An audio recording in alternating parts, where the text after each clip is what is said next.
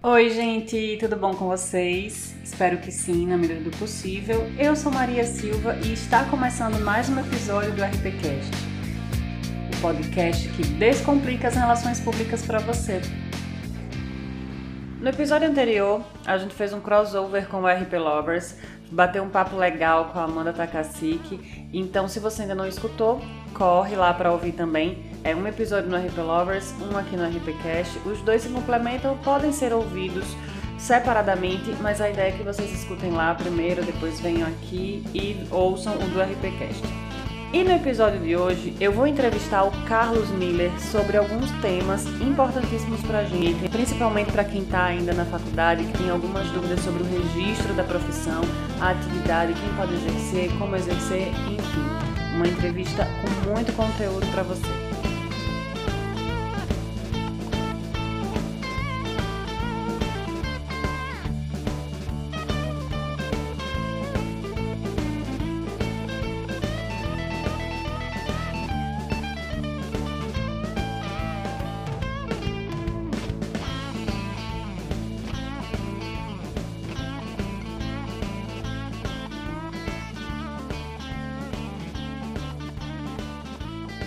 Então, gente, eu estou aqui com o Carlos e a gente vai falar sobre muita coisa legal de registro profissional, Conselho Federal. Vai ser um episódio super necessário. É um episódio muito esperado já, já digo de, de agora, porque as pessoas vêm muito no RPCast perguntar, tirar dúvidas sobre o registro e hoje a gente vai falar sobre tudo isso. E Carlos, quero agradecer a você, muito obrigada por ter aceito o convite para participar do episódio e queria que você se apresentasse aqui para os ouvintes do RPCast, por favor. Oi Maria, tudo bem? Que prazer enorme estar aqui hoje conversando contigo. Como eu disse agora há pouco, né, o coração aqui tá tudo, tudo, tudo, tudo, tudo, né? Parece um helicóptero aqui. é primeira vez que eu participo de um podcast, então é, tenho certeza que isso vai ficar na memória, gravado aqui, a memória afetiva. É, e claro, né, podendo aqui também contribuir um pouquinho que seja, né, com esse projeto maravilhoso aí que é o RPCast, eu tenho acompanhado, viu, vejo o crescimento, percebo o quanto ele é importante, as pessoas estão percebendo cada vez mais o valor desse projeto, né, então parabéns, viu, é só isso que eu tenho para te dizer, parabéns e continua aí. Ai, obrigada. É, além, é claro, né, aqui da gente poder também ajudar e esclarecer algumas dúvidas aí dos futuros colegas de profissão, né? Para quem já é colega também, às vezes tem algumas dúvidas ainda sobre conselho, né? como é que funciona o Conselho Federal, o que são os conselhos regionais, da atividade de RP, do registro, e até mesmo dos ouvintes que não sejam RPs de formação, né? mas que se interessem também pelo assunto. É, e olha que bacana, né? Nós aqui, é, em extremos totalmente diferentes né, do, do Brasil, tu aí em Maceió, eu sei que tu fala tu também, porque eu vi esses dias tu falar tu. Sim, falamos muito, eu falo tudo demais. É, e eu, eu aqui no sul, então nem se fala, né? Gaúcho. Então eu aqui em Caxias do Sul, Rio Grande do Sul, eu no friozinho da Serra Gaúcha, tu aí nesse clima gostoso de Alagoas. É, que... Ah, e hoje a gente tá num friozinho também, viu? No frio de Maceió, né? Que é aquela coisa dos 24 graus, mas eu tô aqui de casaco, não vou mentir pra tu, não. Nossa, quem dera. Aqui é o. É, é, é, como a gente costuma dizer, isso aí é um friozinho de turista. Que o pessoal, quando vem pro sul, muitas vezes, eles dizem, né? Ah, que gosto do friozinho. Mas passar por aqui, né, para turistar e, e passar um friozinho é gostoso, né? No quentinho, mas agora viver quase 70% do tempo aqui no frio às vezes é complicado, né? É, e acho que a minha, né, aliás, a nossa missão aqui hoje, né, é, é falar um pouquinho desse tema, que ele acaba sendo formal, administrativo, né, mas a gente tem essa missão de tornar ele uma conversa leve, descomplicada, e espero, assim, sinceramente, que a gente consiga aí atingir essa expectativa do pessoal, é, novamente, né, eu quero confessar aqui que esse é o primeiro podcast que eu participo e me sinto assim extremamente grato a ti, viu, Maria, pelo convite.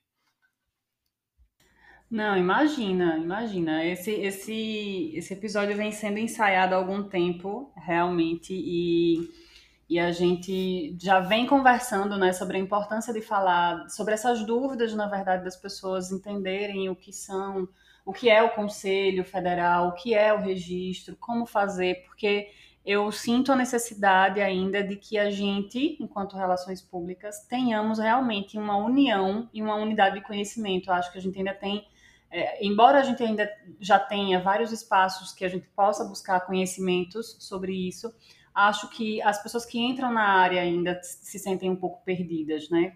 Tanto que a nossa primeira pergunta aqui é sobre o que é o Conferp, né? Qual é a finalidade dele, para que as pessoas entendam é, direitinho eu adoro que a gente está falando realmente de vários opostos, aí as pessoas vão perceber a diferença de sotaques. Eu falei direitinho agora, deu o gatilho, você, maravilhoso.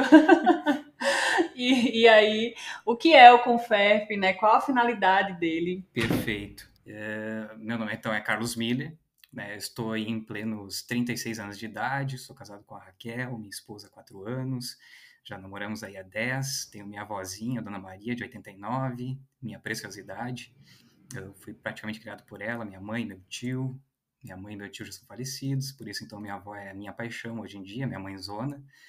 É, além disso, lógico, profissionalmente, então, Carlos é, trabalha na NTC Company, é uma indústria de plásticos. Eu sou supervisor de marketing lá, estou na empresa tem 10 anos, e alguns projetos aí desses que eu tenho na cabeça eu consegui, consegui realizar já, né? Como é o caso da Kiron também, meu projeto pessoal uh, dessa área de cursos de comunicação e negócios. E estou, nesse momento, né, tesoureiro do Conferp na, na atual gestão, que começou em 2019 e encerramos aí no finalzinho desse ano aqui, de 2021, em dezembro. É, além disso, sou formado em comunicação social, né, no tempo que ainda tinha comunicação social com habilitação em relações públicas, pela Universidade de Caxias do Sul, a UX. É, tenho muito orgulho de dizer que venho de uma formação que preparava o profissional para entender assim é, aquele leque, né, o que a gente chama de, de guarda-chuva da comunicação como um todo, para depois adentrar numa especialidade da, da profissão. É, e isso para mim fez bastante diferença. Aqui já vai entrando um pouquinho da opinião pessoal também, né? É, para entender e valorizar as outras áreas da comunicação, né, como jornalismo, publicidade. É, hoje a gente sabe que existem outros cursos também dessa vertente, né, que entram nesse guarda-chuva aí da, da comunicação, é, mas não mais estamos, né, sob exatamente esse guarda-chuva mais da comunicação social, né, estamos soltos aí, cada vez mais individualistas, e o que eu gostaria de ver um dia, quem sabe aí, é que voltasse né, a ser um pouquinho de como era antes, né, tendo essa comunicação social como a base de tudo, para depois o aluno percorrer uma especialidade. Embora eu perceba que o mercado né, ele se comporte de forma diferente, ele demanda muito do profissional e, e, e que ele seja preparado para o operacional muito cedo. Né? E depois que vem a parte estratégica, depois que vem o planejamento, é, o mercado ele é dinâmico, né? A gente costuma dizer, né? Ele pede que o profissional tenha jogo de cintura, é, seja bastante produtivo. É, eu sinto muito isso também, viu, Carlos? Eu também fiz, a, eu fiz comunicação social com habilitação em relações públicas aqui na UFAL. É, eu fiz, eu acho que foi, foi legal. Inclusive, isso nos dá a possibilidade de, ao final do curso, fazer mais dois anos ali e completar a graduação de jornalismo, né? Para quem faz. Aqui em Maceió, a gente só tinha habilitação em jornalismo e em relações públicas. Em outras universidades a gente tem outras habilitações também, né? Mas aqui só tem essas duas mesmo, na Universidade Federal. Legal, vem, vem da mesma linha, viu? E, e, é por isso que eu acredito também que a própria academia, né, as universidades, elas acabarão encontrando aí uh, uma nova função para si, digamos, elas vão ter que se remodelar de uma forma ou de outra. A gente já vê esse movimento acontecer né, no meio de tudo isso. E os cursos profissionalizantes também vão acabar crescendo exponencialmente, eu acho que nos próximos anos, ou até mesmo outras modalidades de curso aí. É, mas voltando então, né, eu levei 13 anos para me formar, grande parte por questões financeiras, estudando universidade privada, né, a UX é uma universidade privada, mas vamos pular essa parte. E eu digo que eu tive assim o privilégio de começar a trabalhar muito cedo na área né, ainda em, enquanto eu estava ainda uh, cursando, né, a graduação. E aí, se eu somar todas essas experiências aí, que eu já fui, já trabalhei como gerente de loja, de fotografia, uh, assessor de comunicação em uma empresa de software, uh, já fui consultor também, tentei uma, uma, uma microempreitada aí, né, por conta própria, aí, que não deu muito certo, Isso pode ser um próximo episódio de, de podcast aí também. Sim. É, é, dá muita história para dar risada. É, e hoje é supervisor de marketing, né? Agora na indústria de plástico, né? Se, dá, se somar tudo isso aí de jornada, 17 anos aí que eu tô, tô nessa luta, né? E acredito que tenha feito bastante diferença nessa forma de pensar a comunicação como um todo, assim, é, trabalhar e ao mesmo tempo ver as teorias que eram ensinadas na sala de aula. Que aí a gente ia praticando, ia entendendo muitas coisas que às vezes parecia um pouco confuso na sala de aula, né? A forma de, do, do professor explicar, ou, ou, do próprio livro, né? Da, sim, da leitura sim. Para mim fez muita diferença também é, conseguir entrar no mercado de trabalho muito rápido, assim, ainda no início da graduação, porque a gente conseguia realmente colocar ali em prática, ver se era aquilo mesmo. É, e, e, mesmo assim, algumas coisas que eu escutei lá atrás, é, que li na graduação, que seja, eu, só foram fazer sentido depois de muito tempo, né? Algumas coisas até hoje eu percebo que agora que começa a assimilar lá, ah, mas agora eu entendi o que, que o professor XYZ queria dizer, né, naquela aula, assim, de teoria, né? E, e em grande parte eu, eu sou, né? Eu, Carlos Miller, eu sou sinestésico. Então eu aprendo realmente com a prática né? Eu preciso olhar o problema, eu preciso pensar como resolver aquilo e aplicar e testar. E aí tirar minhas conclusões. Se eu não colocar a mão na massa em alguma coisa, eu já parece que eu não absorvo aquele conhecimento. Eu preciso realmente testar aquele negócio ali. Uh, enfim, esse sou eu. Já falei até demais. Aí, se me deixar, eu vou longe. Imagina. Aqui, pronto. Duas pessoas que falam muito já sabem que esse episódio vai ficar aqui longo, mas tá tudo bem, como dizem os jovens hoje em dia, é sobre isso. Perfeito. E aí, a pergunta que tu me fizeste, o que é o Conferte, né? E qual a finalidade dele? É, pois então, o, Conferp, o nosso Conselho Federal de Profissionais de Relações Públicas, é, é uma autarquia, tá? Novamente, vamos tentar descomplicar, né? O que, que de acho é uma autarquia? É, aí nós começamos a entrar também um pouquinho no âmbito jurídico, né, quando a gente fala de autarquia do negócio. Mas vou tentar né, explicar isso aí de outro modo. Vamos supor que, olhando lá para trás na né, história, determinado momento da, da história aqui do Brasil, né, a, sociedade, as pessoas é, demandaram do governo aí uma resposta para algumas questões assim de desvios éticos, né, que eles viam né? Como, por exemplo, eh, uma pessoa qualquer lá, um cidadão, eh, sem a devida instrução ou formação profissional, eh, podia estar né, muito bem atuando como médico. Né? Um exemplo aqui, né, só um exemplo claro que não se vê nada parecido nos casos de hoje em dia, né, acontecer por aí. Sim. é, enfim, essa pessoa, vamos supor aí, operava, emitia lá laudos, receitas, se passando realmente por um profissional sério, eh, mas acabava o quê? Levando sérios riscos, né, a, a vida, a saúde dos pacientes e, e, e, a quem essa pessoa, né, lesada ou, ou a família, né, desse paciente, né, dessa pessoa eh, poderia recorrer caso flagrasse, né, esse tipo de situação. Naquela época, digamos que a gente está falando aí de 70 ou 80 anos atrás, né, quando não, nem existiam ainda os, os conselhos uh, federais, né, as autarquias. Eh, a pessoa não tinha ninguém para recorrer, exatamente. E assim, o que acontecia? A opinião pública né, começou a passar isso de quem? Do próprio governo, que né, com pressão pública, né, a gente começa a falar com quem nos representa. Então, naquela época ali, nada mais justo do que demandar isso do próprio governo.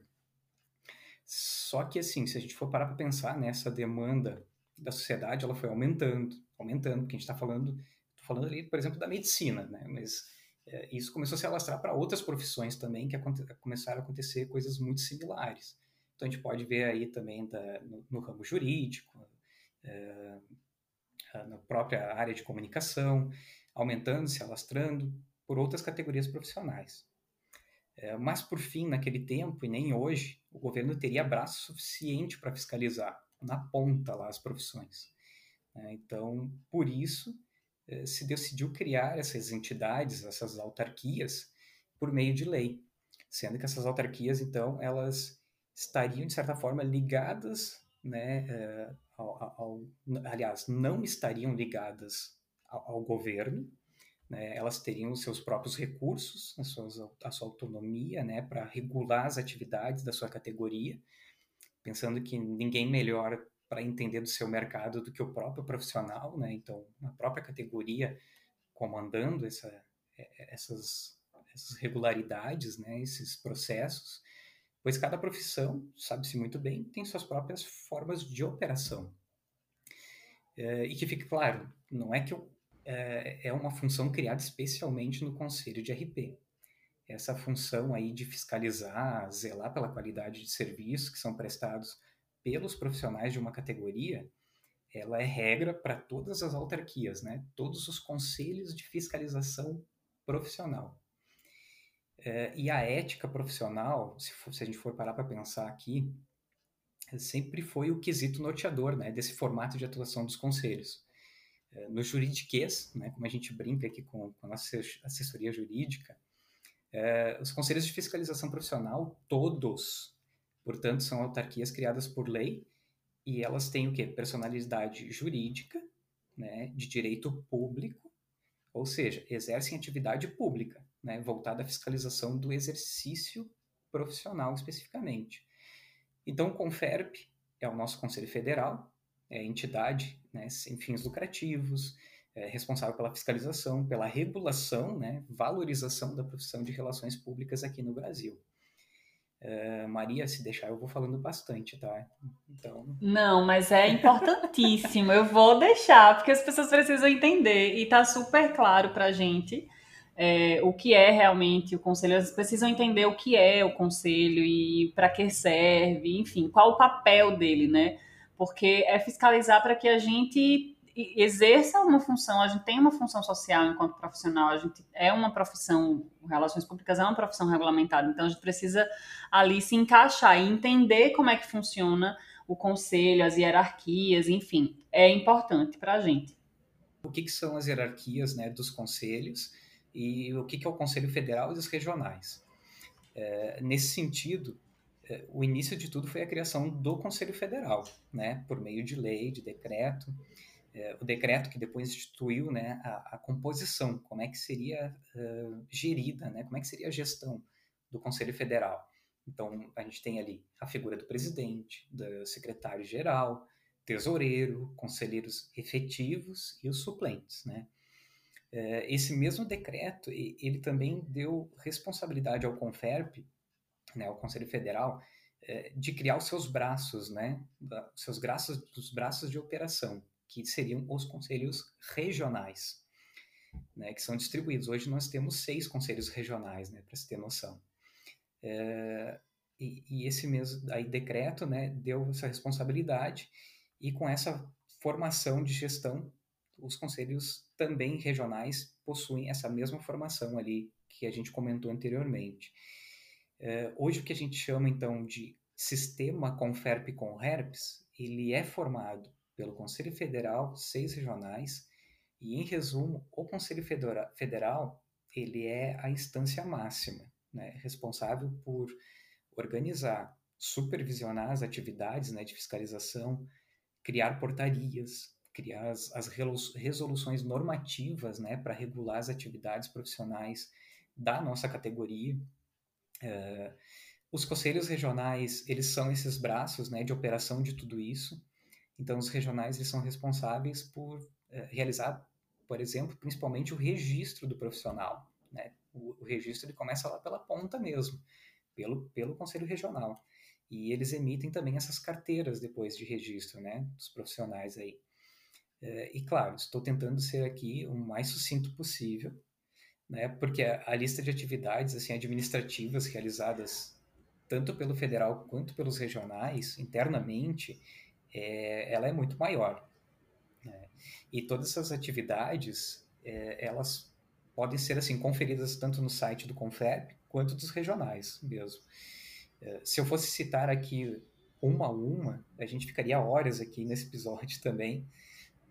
Não, mas me diga uma coisa, nem tá aqui no nosso script, mas me diga uma coisa, é, cada região tem o seu conselho ali e esse conselho tem o site, tem tudo bonitinho, é um padrão, é um, uma. A gente vai até falar um pouquinho mais na frente sobre a, a diferença entre conselho e associação, mas para a gente fechar essa parte das hierarquias, já que você já apontou nos conselhos, assim, o regional ele tem o site e uma página, enfim, como que a pessoa pode procurar qual é a sua regional? Perfeito. Cada regional tem uh, o seu próprio site, tá? Então, uh, os regionais eles têm uma certa autonomia, né? A gente tenta sempre deixar a comunicação uh, o mais próxima possível, mais padronizada, mas os regionais eles têm a sua autonomia também, né? De conteúdo, de ações, enfim. E para procurar, por exemplo, o site, o Conferp é conferp.org.br. Os regionais, então, eles serão conherp1.org.br, conherp2.org.br. É, dois numeral mesmo, tá? conherp2.org.br e assim por diante, 3, 4 e o 5 e o 6. Né? E cada regional ele abrange determinados estados ali daí também. É, mas acho hum, né, que, que não é esse também aqui é, o intuito, né, ficar de, é, determinando, falando sobre todas as atividades do, do próprio regional ali, mas qualquer um que quiser pode conferir dentro dos sites ali todas as informações, o que está rolando de conteúdo também novo, das ações das lives que estão sendo promovidas por cada um deles. Uh, e por isso fica aqui o convite, né? Acessem ali, continuem nos escutando, naveguem um pouquinho em cada um desses sites dos regionais. Conhecer, né, é importante. E, e até porque, assim, as pessoas podem participar. Quem é Relações Públicas registrado pode participar. Você, por exemplo, é um conselheiro, não é isso? Exatamente. Fala um pouquinho para a gente sobre como é esse universo de ser conselheiro, como chegar até ele e tal, e enfim, se as pessoas quiserem se interessarem. Claro, perfeito. Uh, antes de qualquer coisa, acho importante mencionar uh, que a função de conselheiro ela é 100% voluntária, né? ou seja, nenhum conselheiro federal ou regional é pago para exercer a função. É, eu estou aqui, digamos assim, doando meu tempo disponível para a gente poder, digamos assim, uh, criar né, ações, valorizar a profissão de alguma forma, mas é 100% voluntário. Quem atua como conselheiro atua de coração, doa parte do tempo aí é realmente em prol da profissão. Mas claro. É aquela coisa de relações públicas por amor, né? Exatamente. E, mas claro, assim como qualquer outro órgão entidade, existem pessoas que são contratadas e remuneradas, né? Seja tanto no federal quanto nos regionais. É, isso porque as atividades internas e administrativas, né, elas precisam estar disponíveis, digamos, para os profissionais. O atendimento tem que estar disponível para os profissionais a todo momento.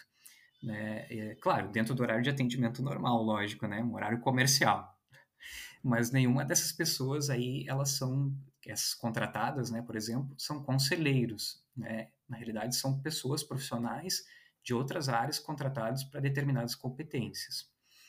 Eh, então, temos aí, por exemplo, a figura da assistente da diretoria executiva, temos a assessoria jurídica, que eu já mencionei antes, uh, temos assessoria contábil.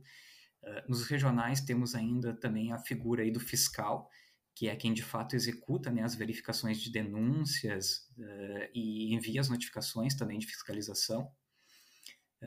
e voltando à pergunta um pouquinho mais aqui também, eu acredito que o, o principal, assim, benefício em ser conselheiro, vamos dizer, é, é poder contribuir, né, de alguma maneira, seja com o avanço da profissão, seja com a valorização, é, de influenciar na motivação dos colegas também de profissão, né, quando a gente começa a conversar com um e com o outro, contar um pouquinho do que, que a gente acaba conhecendo mais, né, nos bastidores da profissão, é, eu vejo que o pessoal fica com os olhinhos brilhando, querendo saber mais, empolgado né, em dar continuidade mesmo na, na profissão. Uh, também né, da gente poder ajudar a nossa comunidade a acreditar cada vez mais nas relações públicas, uh, de poder conversar com o mercado, com algumas marcas, com empresas, órgãos públicos e até mesmo outros conselhos profissionais, que é bem interessante também isso, né? estando aqui, a gente consegue ter essa oportunidade de conhecer outras realidades também, né, de trocar figurinhas com outros, e os outros conselhos acabam conhecendo um pouquinho, valorizando também o nosso lado, né, de relações públicas, quando a gente acaba trabalhando em conjunto. Né, defender o valor do relacionamento como atributo é, essencial da comunicação né, entre as pessoas. E aí também, novamente, sempre a gente acaba levando um pouquinho para a opinião pessoal, né? Mas porque no fim de tudo, é, queira chamar de organizações, é, corporações, é, instituições, empresas, marcas, no fim de tudo isso, sempre são pessoas falando com pessoas. Né? Exato, exato. Pe pessoas tentando compreender outras pessoas né? E trocar informações entre pessoas, né? É nisso que eu acredito, pelo menos. Mas é isso, acho que a essência de relações públicas é isso, né? E, e, a questão de ser conselheiro, de você ter essa experiência também é muito legal. Imagine assim, imagine que você já tem um contato com o mercado ou ainda não tem um contato com o mercado. Se não tem, já é uma experiência, né? Que vai é, é, garantindo para você ali. Mas para ser conselheiro, você precisa ser registrado, né? Precisa ter o, o registro. Precisa já. ser registrado, exatamente tem que ter, tem que estar tá em dias também com, com anuidade profissional, tem que estar tá com tudo tudo a critério do, do rigor da lei mesmo para poder participar e, e, contribuir dentro da, da categoria, né, de seja como conselheiro no federal, como nos regionais também. Mas precisa ter um tempo mínimo de registro, por exemplo, ah, o estudante se formou agora, ele tem, sei lá, seis meses de carteirinha, seis meses de registro, ele já pode se candidatar numa próxima é, eleição do, do, do, conselho, enfim, tem, ou tem um prazo mínimo, você precisa estar formado e com registro há tantos anos. Não, não tem, não tem não. Uh, temos colegas que recém tinham se formado e estão participando, tanto no, no, federal quanto nos regionais. Quanto a isso, não. E, e aí, que eu digo, né, a gente acaba falando um pouquinho, muito pelo lado pessoal, assim, também, eu acredito que limitar demais seria algo até antidemocrático, se for parar para pensar nesse sentido, né? Digamos assim, eu, eu impossibilitar alguém de participar porque recém se formou, né? Ou porque, enfim, sim, tem que ter sim. um período de experiência. É, mas, como eu disse, essa, essa é uma opinião minha, Carlos Miller em, em particular, né? E aproveitando até o espaço, é, vale comentar que esse ano aqui, em 2021, ele é um ano de eleições, né, do nosso sistema. E que os profissionais estão convocados aí a participar, né, e eleger as novas gestões também, tanto do Conferp quanto dos Conherpes.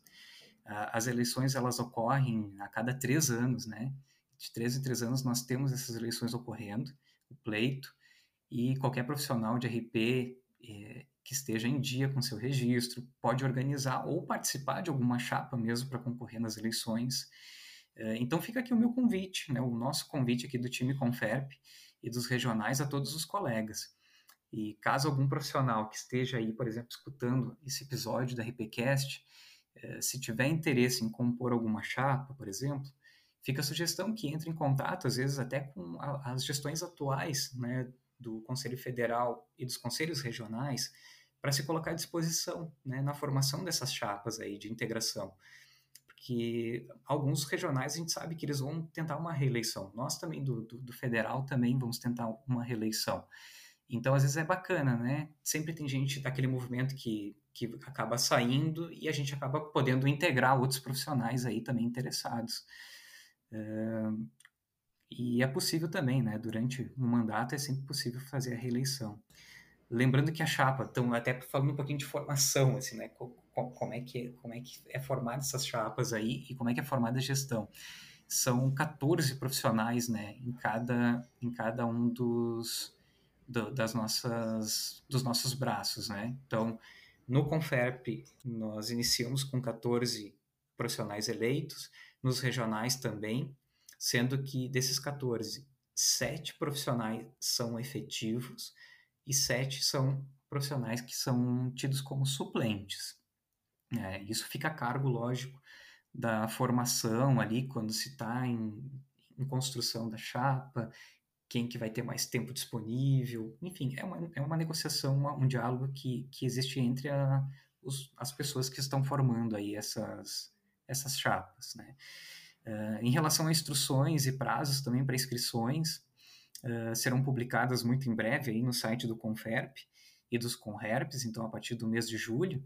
Então já convido os colegas aí a ficarem de olho aí nos sites para poderem participar. E participem mesmo, é muito bacana, viu?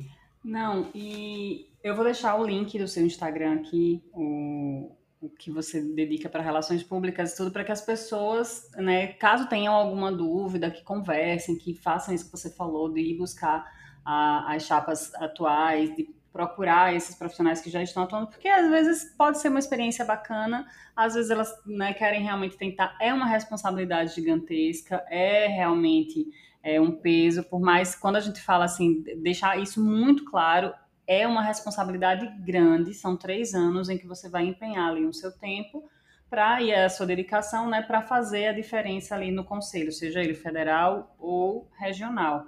Falando nisso, inclusive, eu queria que a gente já passasse assim a entender, para que as pessoas entendessem um pouco a diferença entre conselho e associação, para que a, a, gente tivesse essa conceituação e, e todo mundo deixa, ficasse mais nítido, mais claro o que é cada uma Bah, Maria, essa é aquela perguntinha de um milhão de dólares, assim, né?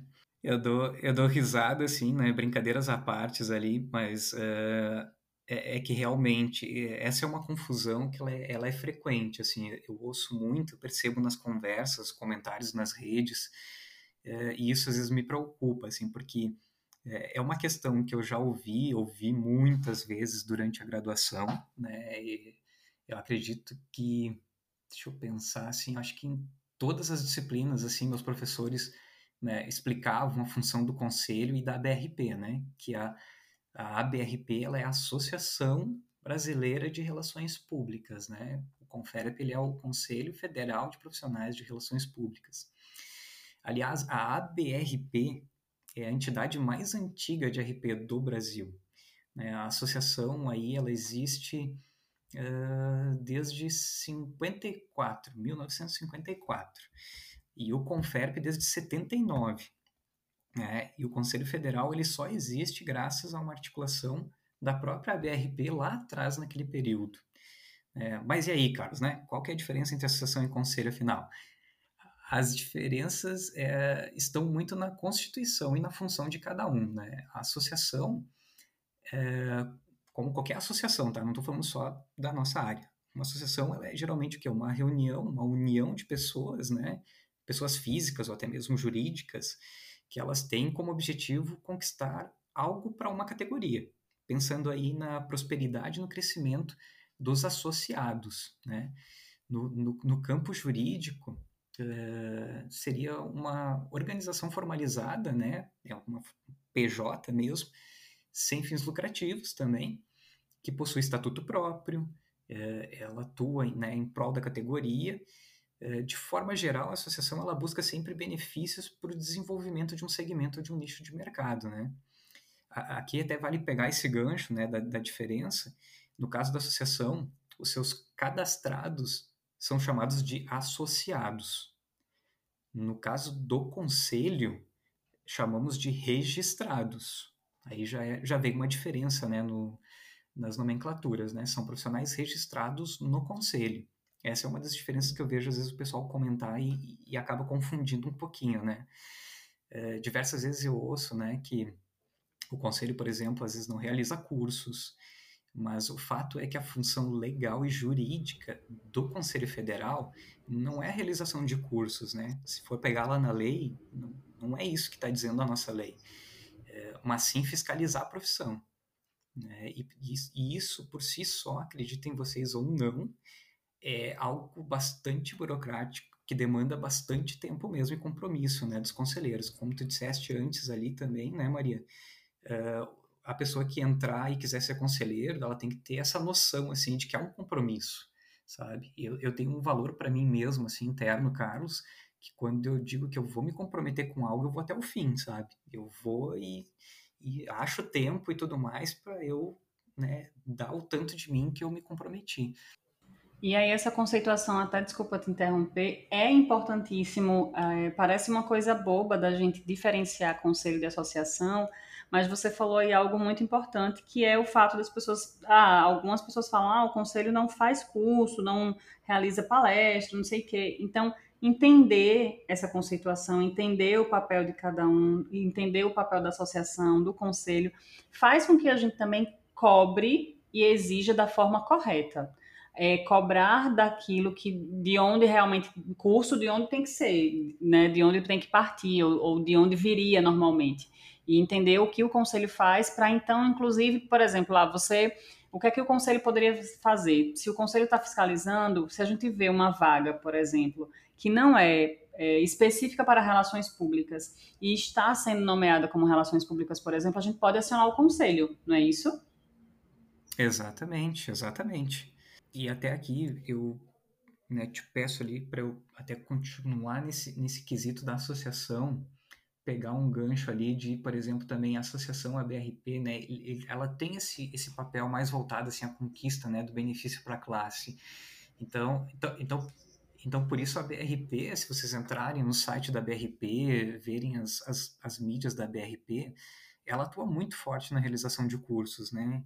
tem muita coisa rolando de bacana ali que vocês podem conferir lá também. Então eu indico também que vocês é, pesquisem também, conheçam um pouco mais sobre a BRP, né, e, e se associem também à BRP. A, além de tantas outras ações, né, em prol do desenvolvimento dos profissionais aí e das próprias agências. A gente fala muito de profissional, mas tanto no Conselho Federal quanto no, é, na, na ABRP, as agências também de RP podem ser registradas, agências registradas ou agências também associadas lá na BRP. Ah, agora, algo que o Conselho Federal e os regionais podem fazer sim é, é promover os encontros, por exemplo, os eventos, uh, porque aí entra no, no caráter né, da valorização da área, por exemplo. Nesses tempos agora de pandemia, coronavírus, né, de 2020 para cá, a gente tem promovido muito evento online, né, é, lives, conversas maravilhosas, assim, com conteúdo muito rico. Ano passado, uh, pelo Conferp né, e pelo sistema como um todo, a gente criou Conexões RP Online, né, foi um evento de três noites, uh, um dia repleto de workshops, né, muito bacana. Foi uma experiência incrível, assim. Além disso, realizamos também uh, webinars, né, três meses diferentes de webinars. Ah, e, e, os conselhos regionais que a gente estava comentando antes também ali, de, de pesquisar também nas, no Instagram mesmo e Facebook, tá? Além, às vezes a pessoa não gosta muito de site, acha muito complexo, tal, tal, tal. Já tá mais na vibe do Instagram e do Facebook. Tem lá também como encontrar ali cada perfil de cada um dos regionais, do próprio Conferp também, no Instagram e no Facebook. É, e se tu procurar lá o perfil de cada um deles ali, vai encontrar uma série de lives lá que já foram realizadas, que estão registradas, com temas bastante diversificados. Então, convido aí os colegas novamente para pesquisarem lá, participarem de alguma forma também, interagirem, comentarem, uh, colocarem quais são as dúvidas recorrentes. Uh, o Conexões RP Online, ele está disponível no canal do Conferp no YouTube, né? assim como os webinars que nós realizamos. Então, acessa lá. Não, perfeito, perfeito. É, é, eu sinto também essa questão das pessoas terem essa resistência com o site, mas eu, eu gosto muito, inclusive fiz até um post recente sobre isso, de, de usar as redes sociais como algo para disseminar o seu conteúdo, mas ter ali uma outra fonte de contato, que é o que as associações e os conselhos fazem. Passando né, para uma segunda fase, já que a gente já fez essa conceituação e as pessoas entenderam o que é o CONFERP, o que são os conselhos regional, federal, Vamos falar um pouquinho agora sobre registro, né? Quais são os benefícios, como o profissional pode fazer, qual é o processo para fazer o registro da profissão e, enfim, custo, um pouco mais sobre isso, né? Sobre esse universo. Perfeito. De forma geral, é, o registro ele é o número que identifica o profissional, né? Atuante numa profissão que seja regulamentada. Então, não, não é caráter, novamente, só do, do Conselho de Relações Públicas. A gente está falando de medicina, né, da advocacia, entre outros aí conselhos também.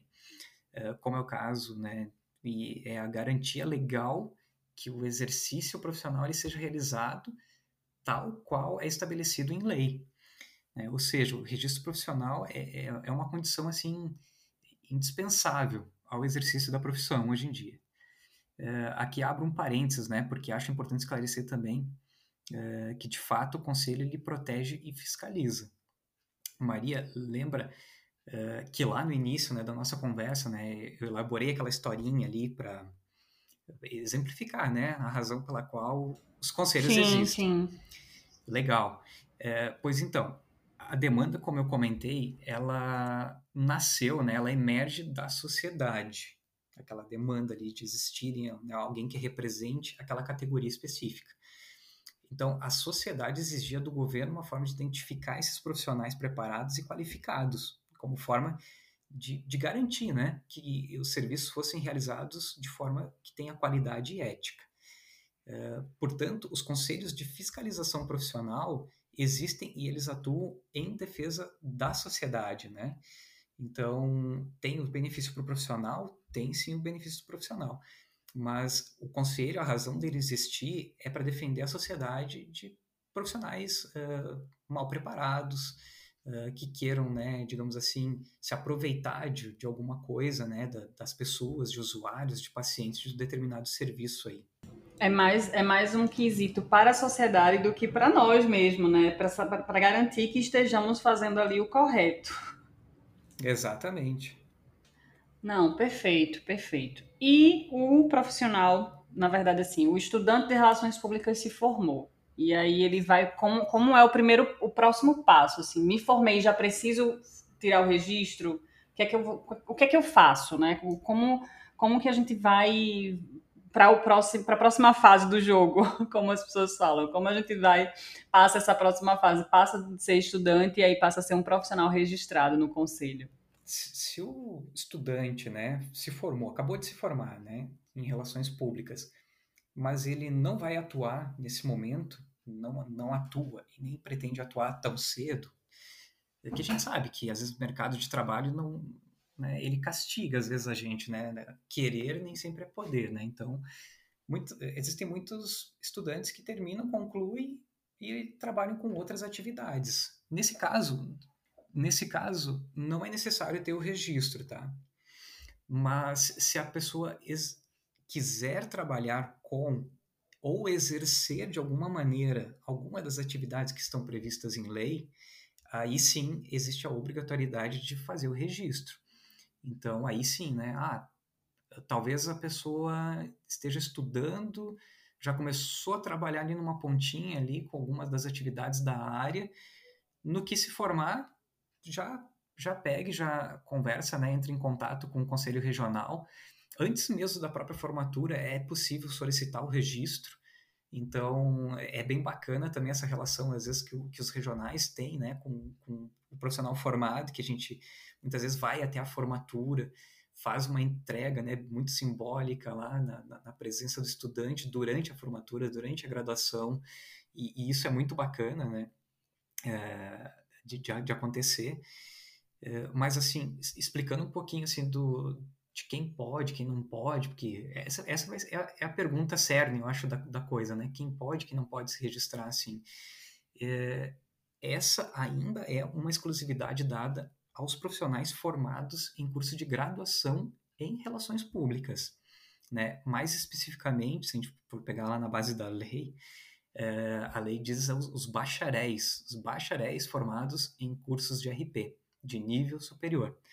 Né? Ou aqueles que houverem, por exemplo, concluído um curso similar fora do Brasil, né, que ingressaram aqui e tiveram daí o seu diploma revalidado aqui no país. Né? Esses são os profissionais que hoje podem uh, adquirir o registro. Uh, por que eu disse ainda é uma exclusividade? Porque essa é uma regra que ela consta na lei. Porém, a nossa lei, ela é lá de 67, né? Ou seja, muita coisa mudou no mundo, né? De lá para cá, certo? E hoje temos aí cursos, por exemplo, tecnólogos, né? Quando a gente fala bacharéis ali, a gente não está falando, né, do, e, então mudaram algumas características que, que a lei naquela época logicamente não previa, né? E que a gente precisa hoje repensar, né? Então tem os cursos de pós-graduação também que não, não estão previstos nessa lei. Então é uma discussão assim que que, que é um pouquinho longa também. Mas so, sobre lei, se alguém quiser pesquisar, tem no site do Conferp lá também, pode entender a lei, né? Ela, é rapidinho também uma leitura sobre, sobre a nossa lei, mas é bom entender e conhecer. Né? A Lei 5.377. Uh, aliás, falando nisso, uma das grandes demandas que chegam uh, até o Conferp por meio de ouvidoria, e-mail, em conversas com coordenadores de curso, é o que fazer, por exemplo, com alguns profissionais que são formados em cursos similares ao de RP, né? Similares que eu digo assim, aqueles que são mais próximos mesmo, né? Como comunicação corporativa, uma comunicação institucional, comunicação organizacional, entre outros ali que vão surgindo nessa, nessa linha. E nesses últimos dois anos, eh, nós já participamos assim de diversos debates a respeito do assunto. Fato é que a, a maioria assim dos nossos colegas, né, concorda que do jeito que nós estamos hoje, provavelmente tudo leva a crer, né, que a tendência é a nossa fatia de mercado ela acabar diminuindo. Né? Se, se permanecer tudo exatamente como está, como sempre foi e vem vindo né, de muitos anos para cá, né? sem mudança nenhuma. Né? E até que ponto? Não se sabe. E, esses mesmos colegas concordam também, e nós concordamos né, nos conselhos aqui hoje, as gestões atuais, uh, encontrar uma maneira de integrar esses profissionais também que são formados nessas outras áreas, que hoje estão também desamparados. Seria uma forma até estratégica de ampliar o nosso mercado, né? de inovar, de inovar realmente. De entender a competição por um outro lado, né? Porque hoje a gente, eu, eu participo de alguns grupos aqui de comunicação e a gente tem algumas batalhas, trava algumas batalhas com alguns outros profissionais né, de, de, áreas distintas, como por exemplo profissional de marketing. Eu atuo na, na área de marketing, mas o produtor de eventos, por exemplo, que é um, braço nosso a produção de eventos, mas quando a gente se depara com um profissional que é produtor de eventos, mas não é relações públicas, a gente tem ali um embate. Então a gente precisa, é uma conversa realmente que precisa ser feita, né? Uma conversa que a gente talvez venha protelando, mas que a gente precisa ali ter um olhar atento a esses profissionais que estão aí desempenhando outras funções. Não estou dizendo que qualquer pessoa possa exercer as nossas funções. Não, estou é, é justamente fazendo um adendo aí ao que você acabou de pontuar, que a gente precisa estar atento a esses outros profissionais também, né? Claro. E, e pensando nisso, né, na, naqueles modelos ali que eu comentei, daqueles cursos, uh, foi que nós elaboramos até uma resolução normativa, ela é número 99, né, que dispõe aí de, de procedimentos para reconhecimento de cursos que a gente chamou, acabou chamando, né, enfim, por, por descrição técnica aí, de cursos análogos a relações públicas, né? O que possibilitaria né, os profissionais que são formados nesses cursos uh, também obterem o direito né, ao registro profissional de relações públicas. Mas, claro, uh, os, os, procedimentos para esse reconhecimento não são tão simples assim. Né? Temos que receber, por exemplo, uma provocação formal né, de algum profissional provocação e até acho legal porque é, é, como a nossa assessoria jurídica gosta de chamar assim, as ações de acionar o Conselho Federal, sabe? Sim. é... Mas do jeito bom, do jeito Exato. bom. O input. Eu gosto de falar input porque fica menos input. agressivo, eu, eu né? vou passar isso para eles ali para ver se eles, se eles começam a utilizar a palavra, fica mais, realmente fica mais suave. Sim, mais Exato. levinho, mais levinho. E além disso daí, tem que passar por uma comissão né, que, interna que vai avaliar daí se o currículo do curso bate realmente, tem toda uma documentação completa dos cursos que precisam ser avaliados, tem uma comissão de notáveis, né, que são professores da academia, que fazem uma avaliação também em cima desses currículos e emitem um parecer técnico. Uh, e por último, aí sim vem o parecer do Conferp, né, que indica se esse curso ele realmente pode ou não, enfim, ser reconhecido como curso análogo de relações públicas, né? A relações públicas. É um processo complexo, é bastante sensível, é, e, por isso até nós tomamos aí uma série de precauções assim, para tornar o processo bastante transparente, é, legítimo principalmente, né? Para a gente conduzir tudo com a maior lisura possível. E seja pela nossa gestão ou por outra que estiver à frente do Conferp nos próximos anos, né? Até o momento, para deixar bem claro também, a gente recebeu apenas uma chamada né, para esse tipo de análise, né, de um profissional do estado de São Paulo, inclusive, e o processo ele está em análise, né, já teve a, a, formação aí da comissão aí dos notáveis também, então essa análise ela já está em, em, curso. A, a conclusão, como tudo isso é muito novo para nós, a gente ainda não tem uma certeza assim de conclusão, né? Pode ser que leve até um ano para a gente finalizar essa análise, mas é bom saber o pessoal aí entender que isso está ocorrendo, né? E é uma inovação. Quem quiser saber mais até a respeito dessa RN aí, da, da 99, do processo de reconhecimento dos cursos análogos aí, novamente, pesquisa lá no, no, site do Conferp, lá que tem toda a descrição correta ali de como proceder aí para solicitar, né? Fazer o input. Sim, o input. Mas, e, e, e, até é, fazendo um outro adendo com essa relação do registro e das profissões, enfim. Me diga uma coisa, diga-nos, né, aqui para os ouvintes, para todos os ouvintes do RPCast. O, existem os conselhos regionais. Eu vou solicitar o meu registro ao meu conselho regional, mas ele serve a nível Brasil ou ele só serve, eu só consigo atuar com aquele registro ali no, na minha regional?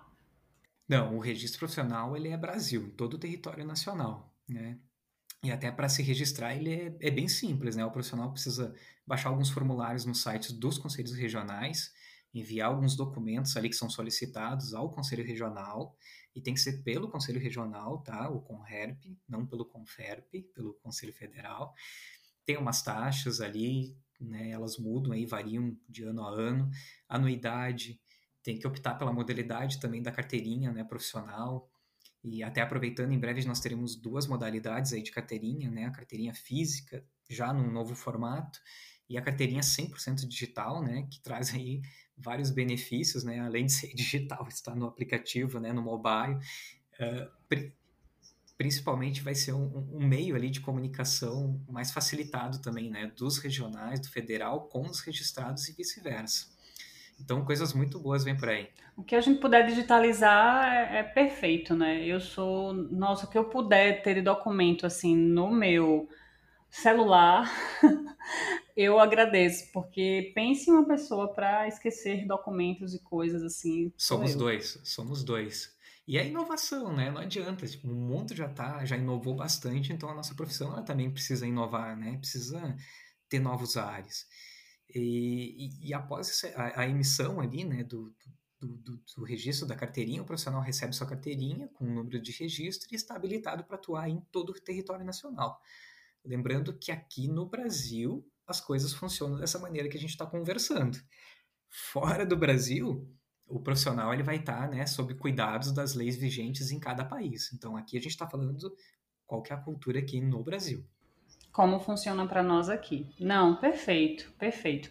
Eu, eu adorei, assim, todas as informações são muito necessárias, tudo que a gente conversou aqui, o que é o Conferp, acho que ficou muito claro para as pessoas entenderem o que é o federal, o que são os regionais, a diferença entre conselho e associação, muito importante para a gente saber a quem cobrar e a quem, né, e, e assim, ai não, meu Deus, de repente a pessoa paga ali as taxas da, de uma associação e acredita que está cobrando, tá cobrando algo para o conselho que deveria estar tá cobrando para a associação. É importantíssimo a gente entender isso, ainda na academia, ainda como estudante, porque eu sinto eu senti falta disso na época da faculdade. Eu confesso para você, acho que na nossa primeira conversa eu comentei sobre isso de, de, que as pessoas, que os professores falam muito da, da ABRP na, na faculdade, mas ah, fala-se é. pouco sobre os, os conselhos, fala-se pouco sobre o CONFERP, sobre o CONREP, quais as funções, não de forma profunda talvez, mas que eles mencionassem melhor, né?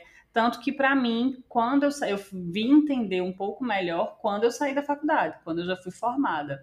Antes, na academia, eu não entendia ali. E talvez, ah, as pessoas podem falar, tá, Maria, mas você, enquanto profissional, estudante ali da área, você tem que buscar também. Sim, temos. Mas concorda que se você não tem um conhecimento de que aquilo é importante para você previamente, você não vai saber, não vai sair um conhecimento do divino cair na sua cabeça assim, pesquisa sobre isso. Não é. Não vai. A gente precisa. É, nós, os professores ali na academia, é, é, um agente transformador. Eu falo que a gente precisa falar para as pessoas, as pessoas, ah, as pessoas usam o computador, dando um exemplo, né? Usam o computador e a internet de forma errada. As pessoas têm ali a, a possibilidade de ver o mundo, de citar, gente, mas algumas pessoas não têm ali o discernimento de que aquele material é bacana para que ela alcance outras coisas. Não adianta você dar um material para uma pessoa que ela não sabe como utilizá-lo ainda, não sabe como usar aquela informação. Então a gente precisa nutrir as pessoas dessa informação, né? Então, muito importante isso que a gente conversou hoje. É, não, e, e, inclusive isso que tu comentou ali, eu também mencionei um, pouco disso lá atrás. O, a questão, por exemplo, na, na, na minha época, é, parece que eu sou um velhaco, né? Parece que sou muito antigo de... Mas, assim, no tempo, digamos assim, que eu estava na graduação, eu, eu ouvia muito os professores falarem, assim, era sagrado falar sobre Conselho Federal, sobre associação. Eles batiam muito nessa tecla, sabe? A todo momento. É, não, não como forma punitiva, como, sabe, algo é, obrigatório, nem nada, mas pelo contrário, como tu comentaste ali, de uma forma, de uma maneira educativa, né? Para que que existe? O que que valoriza, né? Do que que se alimenta, né? Que nem a gente dizia, né? Sim. Há, há muito tempo. Do que vive. Do que vive. E, então, eu sinto um pouco de falta disso hoje, e não é a primeira pessoa que eu escuto falar disso, que hoje em dia se fala pouco disso, desses temas, né? E eu acho que é importante realmente, pelo menos, saber de onde venho, né? Qual é a nossa natureza, o que, aconteceu, qual é a nossa origem, né? O, o, que, o que, que circula dentro da nossa profissão. E, e, e sabe também, Maria, aproveitando ali o, a, a, nossa pergunta anterior ali também, agora eu lembrei, tem, tem muitas pessoas que, que muitas vezes me perguntam, né? Uh, ah, eu sou formado na área, mas uh, não atuo exatamente na área, né? Eu, eu preciso realmente me registrar só para realmente ali deixar claro bem aquela parte ali da, da, da, fiscaliza da, da, fiscalização. A fiscalização ela ocorre em cima do exercício da atividade, não do profissional. Né? Se o profissional exerce alguma das atividades descritas na lei, seja ele formado em RP ou não, ele poderá ser fiscalizado. Né? Então, lembrando ali, né? novamente, já que a gente falou que às vezes na academia a gente não, não, não escuta hoje em dia muito falar sobre isso, uh, vamos lembrar então quais são as atividades né, que estão que lá na lei. É, se o profissional é responsável ou lida com a comunicação institucional, seja por qualquer meio de comunicação, né, isso é, fica bem aberto, é, é generalizado ali na nossa lei até, se ele coordena pesquisas de opinião pública, né, seja para fins institucionais, se ele planeja ou executa campanhas de opinião pública, se ele lida com planejamento e supervisão de ações né, em qualquer meio audiovisual né, para esses mesmos fins, uh, ou até mesmo se ele se dedica né, ao ensino de RP, né, como é o caso dos nossos professores. Então, se você que está nos escutando uh, opera, executa qualquer uma dessas atividades, uh, precisa do registro. Né? Precisa né? do registro. Claro. Por exemplo, vamos dar um exemplo para as pessoas entenderem melhor. Ah, eu sou gerente de marketing. Meu cargo em carteira tá gerente de marketing, mas eu exerço funções de relações públicas. Eu tenho ali nas, no meu escopo de atividades funções de relações públicas. Eu preciso ter o registro para desempenhar essas atividades. É perfeito, perfeito. Bem pontuado. Exatamente. Bem, bem nesse, nesse ponto ali. Então, ó, uhul, acho que ficou claro. Perfeito, ficou muito melhor mesmo. A gente consegue entender porque às vezes é, é, foi muito bom você ter pontuado isso agora, porque ah, é justamente isso. As funções, às vezes, a vaga no mercado tá com um descritivo que não é relações públicas. A gente fala muito isso. Ah, nem sempre a gente vai ter a vaga ali com o nome de relações públicas mas a atividade é de relações públicas. Então, entra ali duas linhas. Uma, você está exercendo uma função que é da área, que se você não for da área, a gente vai precisar ali realmente é, é, entrar em contato com o conselho para fiscalizar. Duas, você é da área, não tem o registro, mas está fazendo atividade, precisa ter o registro. É importante ter esse discernimento certinho, né? Exato. E, e, e uma coisa que, assim, como a gente é RP, a gente tem aquela coisa da a gente é sempre mais amistoso, né? A gente é sempre, a gente sempre leva mais para esse lado, né? Do, do relacionamento, do, da coisa afetiva.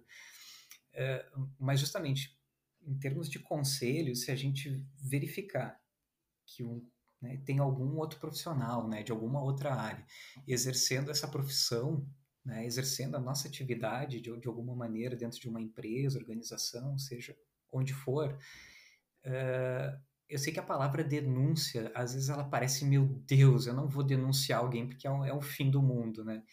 Mas, mas hoje existe essa forma. Né? Mas é necessário, né? Mas é necessário, até para que a gente desenvolva o nosso mercado. Infelizmente, a gente precisa, é, nós somos uma profissão regulamentada, então a gente precisa entender a importância de se ter um profissional de relações públicas exercendo a função, ponto. Para que as pessoas valorizem, né? Eu falo muito, venho conversando com as pessoas assim, o porquê da gente ainda falar o que é relações públicas para as pessoas. A gente precisa virar essa chave. A gente precisa fazer com que as pessoas já saibam o que é relações públicas, já entendam o que é, porque aí a gente vai fazer com que a sociedade trabalhe a nosso favor nesse tipo de denúncia, para dizer assim, não, a, a, empresa realmente quer um profissional de relações Perfeito, públicas, a gente precisa de um profissional de relações públicas.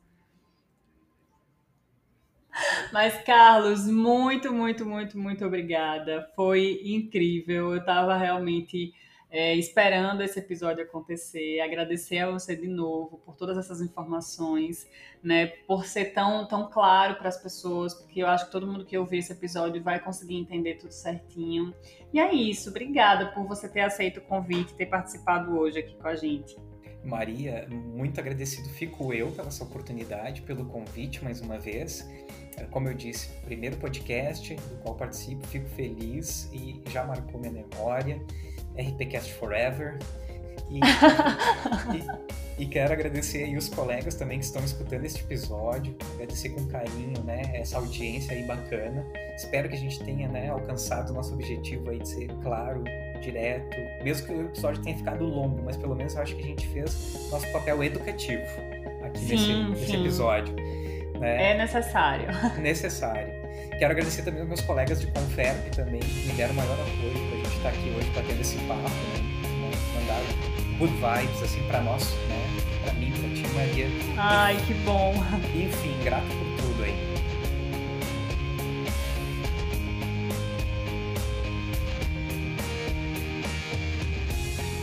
Então é isso, gente. Eu espero que vocês tenham gostado. Compartilhem com quem vocês acham que também precisa dessa informação.